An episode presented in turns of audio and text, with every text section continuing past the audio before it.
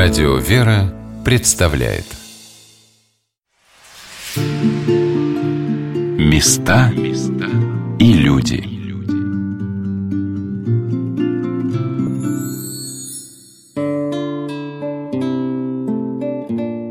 На посаде за Большим Старым Острогом девичий монастырь. А на монастыре церковь живоначальная Троица с пределом обновления храма Воскресения Христова, деревянная.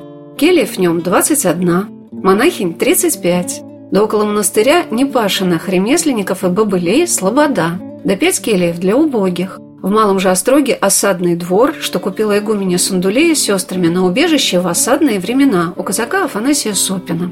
С этого момента начинается летописная история Курского Свято-Троицкого женского монастыря, когда после смутного времени, рядом с древним детинцем, где в наши дни располагается Знаменский мужской монастырь, с главным храмом Курского края, величественным собором в честь чудотворного образа Курско-коренной иконы Божьей Матери Знамени, находилась девичья обитель. Но ее история уходит вглубь веков, когда на этом месте еще в XII веке стоял храм – об этом рассказала настоятельница обители матушка игуменя Сусанна Барыкина.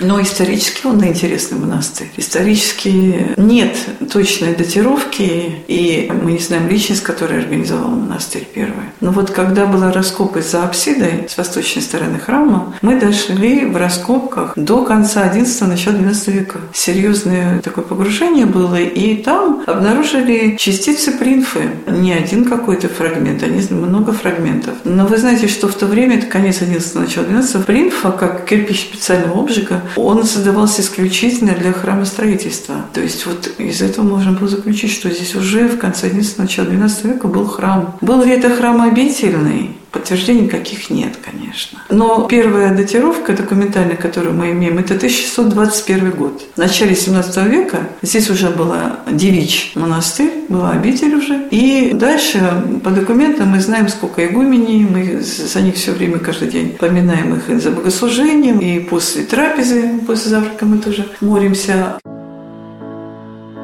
В Свято-Троицкой обители ведется монастырская летопись, которая начинается с 1623 года. И по многим документам были найдены и имена игумень, возглавлявших обитель, и были восстановлены события, связанные с историей монастыря.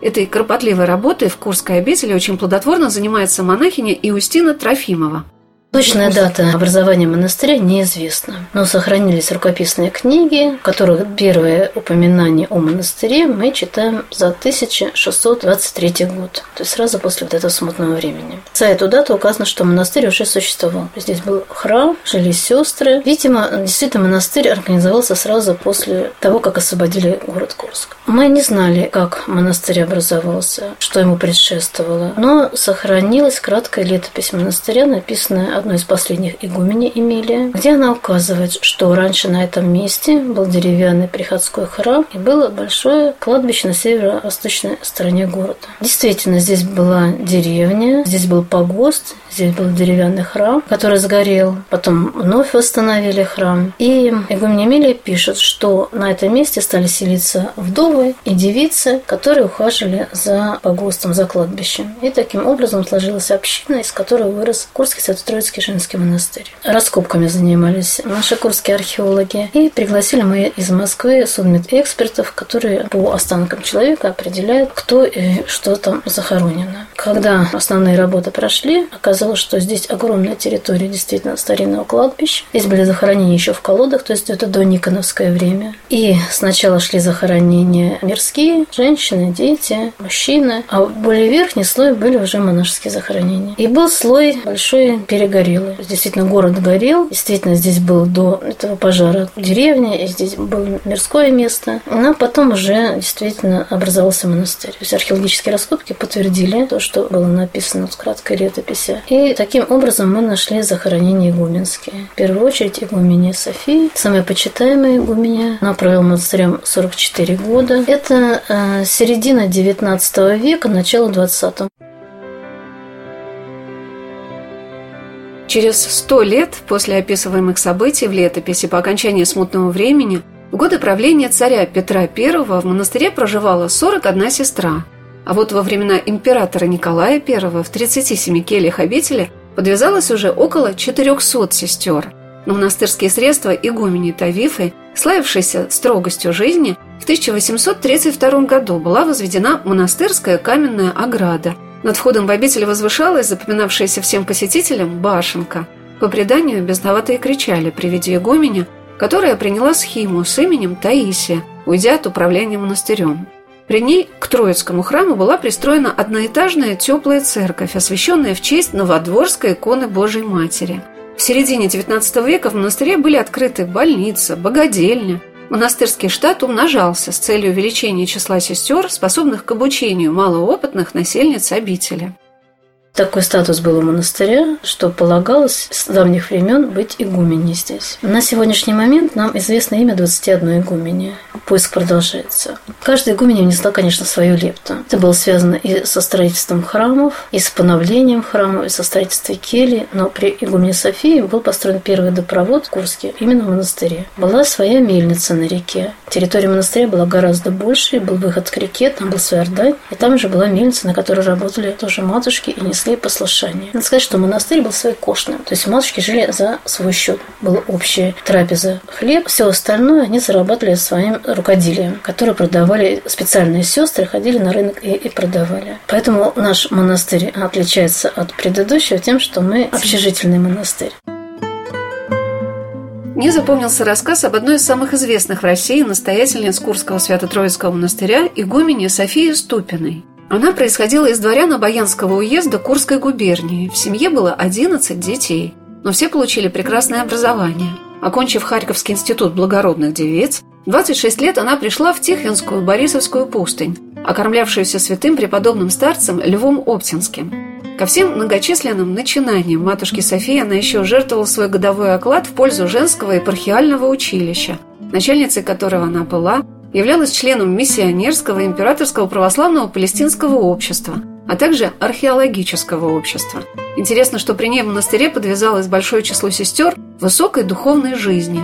И получается, что это тоже старинная традиция монастыря, которая привела в обитель уже в наши дни целую монастырскую команду, сестринскую общину, которая собралась в Успенском Осифо-Володском монастыре вокруг схиегумени Антонии Сухих. И в 2004 году вся община по приглашению правящего архиерея митрополита Курского и Рыльского Ювеналия Тарасова переехала в город Курск. Как приезжали к матушке Антонии уже в Свято-Троицкий монастырь новые сестры, об этом мне рассказала насельница обители монахиня Макария Селютина.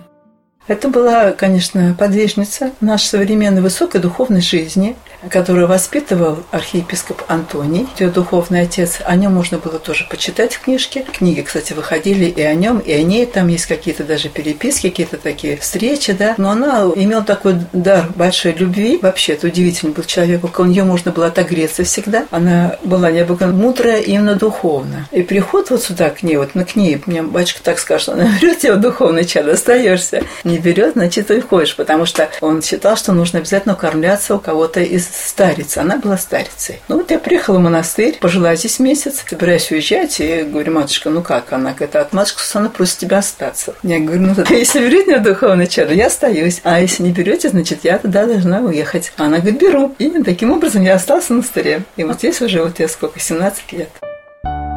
Я спросила мать Макарию, а как проявлялся духовный опыт матушки Антонии? Какое воспоминание о ней сохранилось в ее сердце? И чему самому главному учила старица?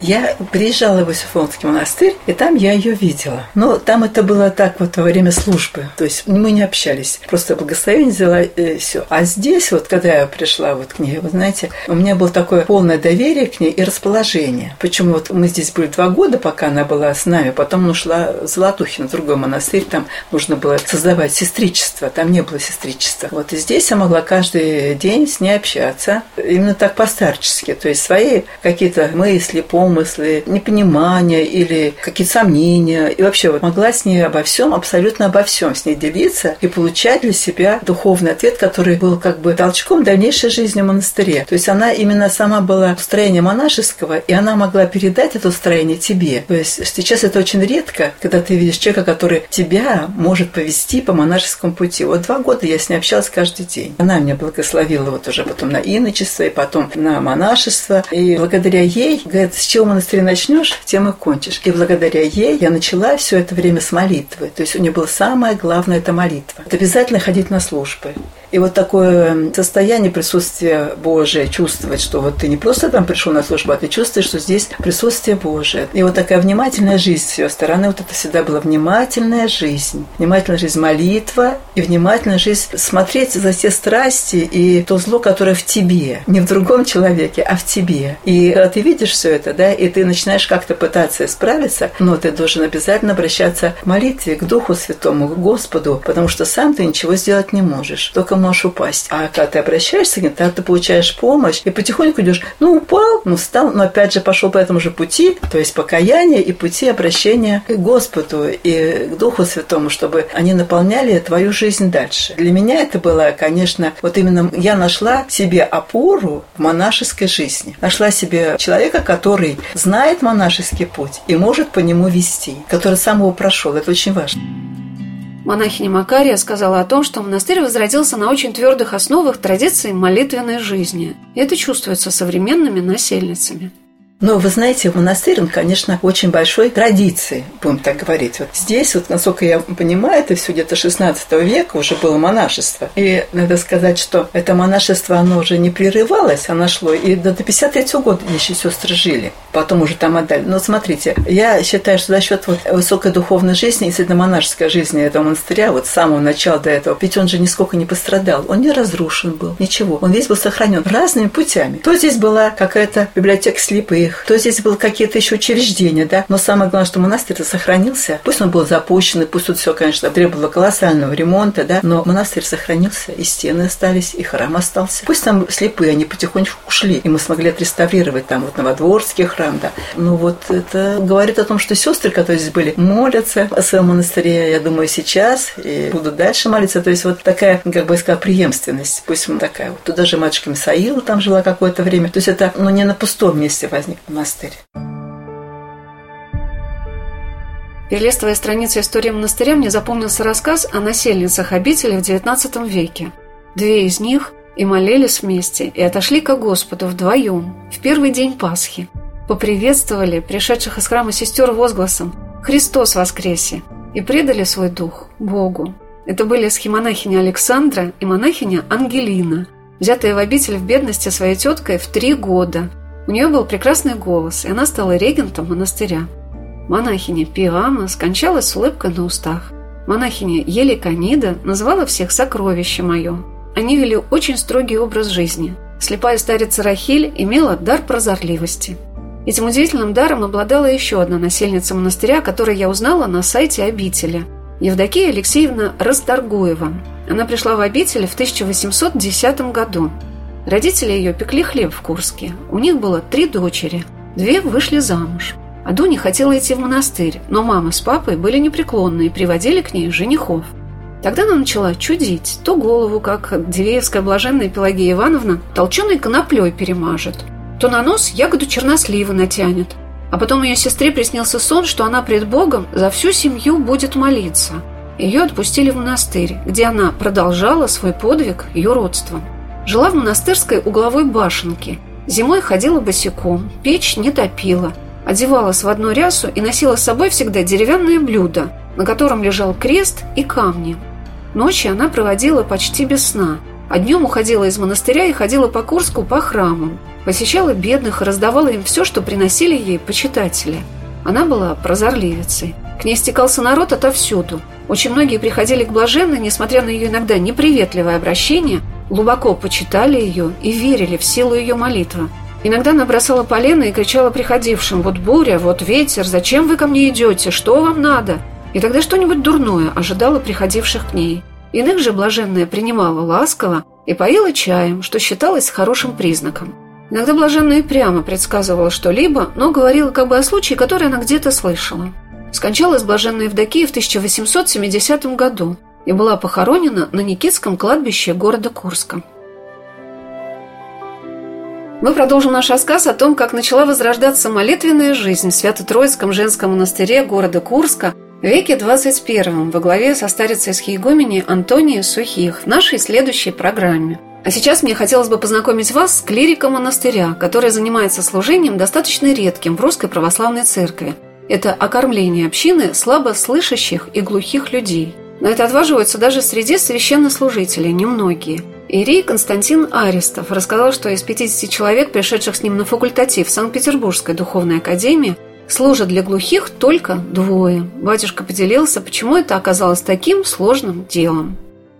Еще будучи диаконом, я попросился к владыке Герману, но объяснил, что да, вот я занимаюсь глухими, я как раз там в Питерской академии прошел факультатив. Именно там, благодаря академии, я познакомился вообще с этой, так скажем, тематикой. Мне стало это очень интересно. Там я начал это изучать, встречаться с питерскими глухими православной общиной. Там есть при университете имени Герцена. И, соответственно, сказал, что вот я хотел бы заниматься глухими. Вот владыка сказал, хорошо, у нас таких людей нету, приезжайте. Ну и вот я в 13 году приехал и сначала был в Знаменском соборе, то есть пять лет мы там переводили службы. Потом Владыка меня перевел сюда, в монастырь, и матушка, слава богу, она всячески поддерживает, то есть мы там служим, помимо обычного перевода, мы служим еще и литургии для глухих отдельно. То есть я никогда не против, чтобы туда приходил кто-то еще, но именно мы служим, так скажем, непосредственно под глухих, все подстраиваем. У нас три предела в Новодворском, пока другие храмы, видите, Троицкий на реставрации, а Смоленский пока закрыт, потому что там лавка находится.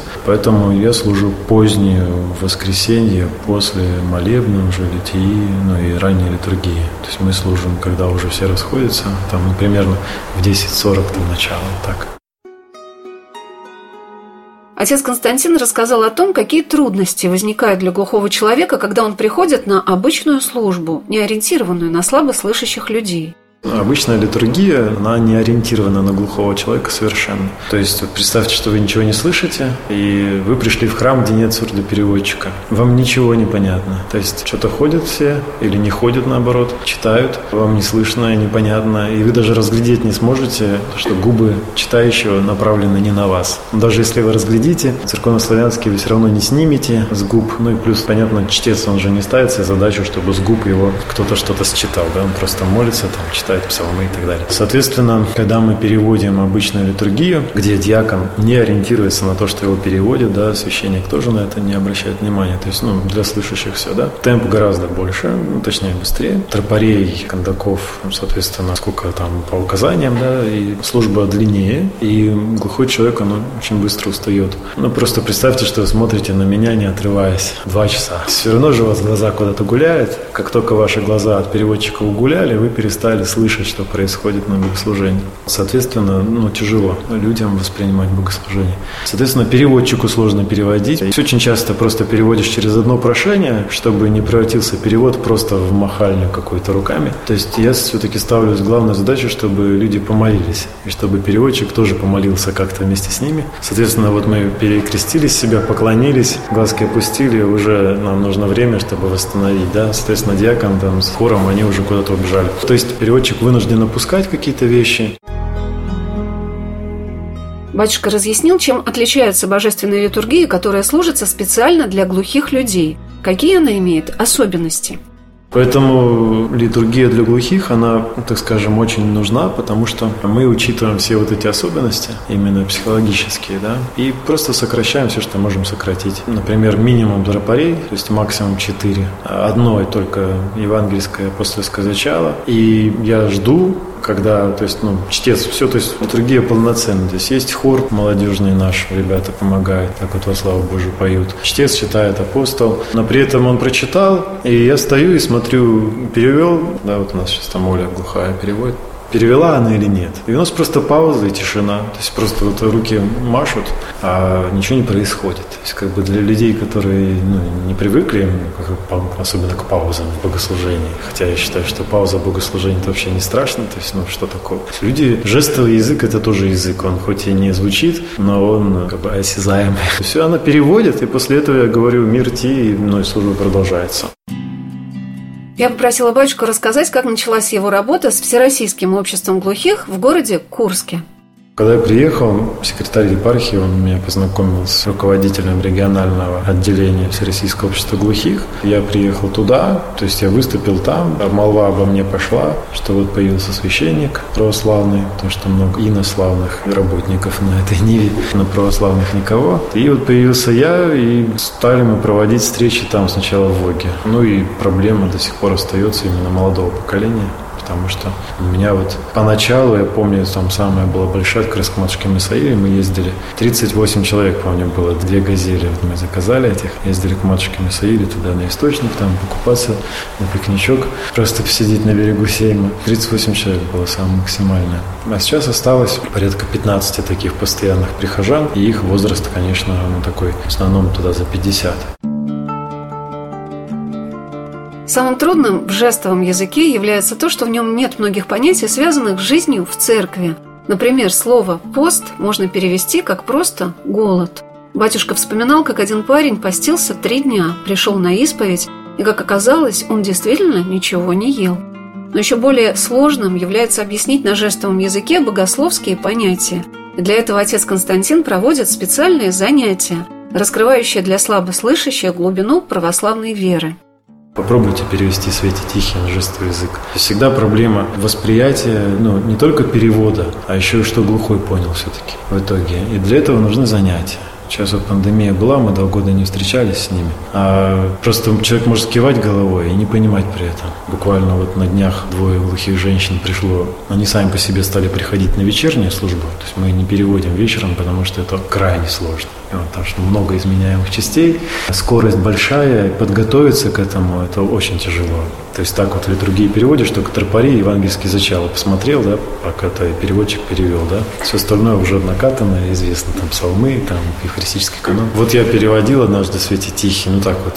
И, соответственно, понял, что никто ничего не понял. Поэтому это, знаете, проповедь глухим православия – это какое-то апостольское, вот, словно Николая Японского вот, дело, потому что нужно настолько погрузиться. То есть в идеале, чтобы глухой человек проповедовал глухому. В Питере я был знаком, там есть Саша такой Миронов, потрясающий вот, человек, который как мама для глухих вот людей. И вот как он показывал Евангелие, например, я помню, мы на, на Валаме на Преображение были, и он переводил евангельский отрывок. И это все это глухому человеку, он говоря, рисует. То есть он все у него образно образно, конкретно, да, то есть вот пол, там, стол и так далее, да, то есть, и поэтому какие-то богословские термины, они просто, ну, недоступны, то есть нужно как-то вот настолько подобрать и вот, ну, объяснить как-то очень максимально просто, и в то же время мы же понимаем, что вроде как бы еще ересь может быть в сознании. Я спросила батюшку, что привлекает в церкви глухих, слабослышащих людей, и много ли желающих научиться переводить для них службу в храме, помогать им становиться прихожанами. Содержание сейчас, слава богу, они хотя бы больше понимают, чем когда без перевода, потому что хотя бы мы есть, и хотя бы есть исповедь хоть какая-то. То есть все равно они же исповедуются, и я внимательно их слушаю. Я всегда им говорю, даже если я что-то не понял, Бог-то все понял. И, то есть это отдельная вообще работа исповеди глухих. Мне кажется, что Христос прежде всего их привлекает, а кто еще? Стали бы они ходить, там, поститься, и вот эти все там свои какие-то конфликты и прочие всякие вещи. Понятно, что они сейчас ходят, потому что есть я. Ну, то есть, если меня не будет, может быть, они разойдутся потому что ну, есть священник, которых исповедует, там как-то привечает и так далее, и так далее. То есть мы там в поездки ездим. Есть переводчик, там замечательная нас Ольга Павловна. Если меня владыка куда-нибудь переведет, я думаю, что монастырь не будет этим дальше заниматься, потому что нету людей. То есть те, которых я научил, и сейчас вот снова планирую учить, кстати, сентября. То есть я много уже людей научил, то есть у меня было помощников ну, около 10 человек. А кто-то там сам по себе открылся, кто-то замуж вышел, в основном это девушки девушки все, кто-то просто перестал помогать. И слава богу, что они помогали когда-то, да. И сейчас у меня осталась только одна Ольга Павловна, у которой родители глухие и дочь глухая, сама она слышащая. Поэтому она прекрасно может перевести любого глухого, то есть если что-то я не понял. А я вот с этого сентября опять планирую еще один как бы учебный год запускать, потому что, слава богу, отозвались еще люди, так как это Бог посылает, которые готовы ну, тоже помогать именно слышащие, вот так вот учиться жестовому языку, чтобы переводить глухим литургию тех, кто хочет, я был бы очень благодарен, потому что это огромнейшая работа.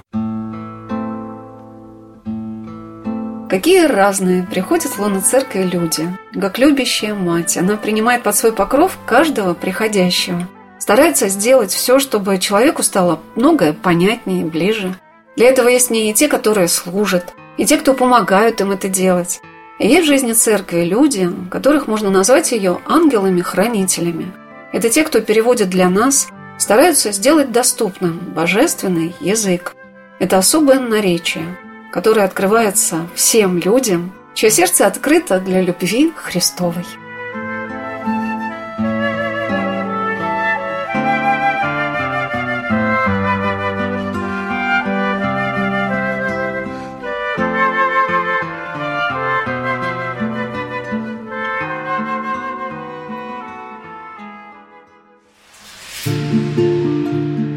Места и люди.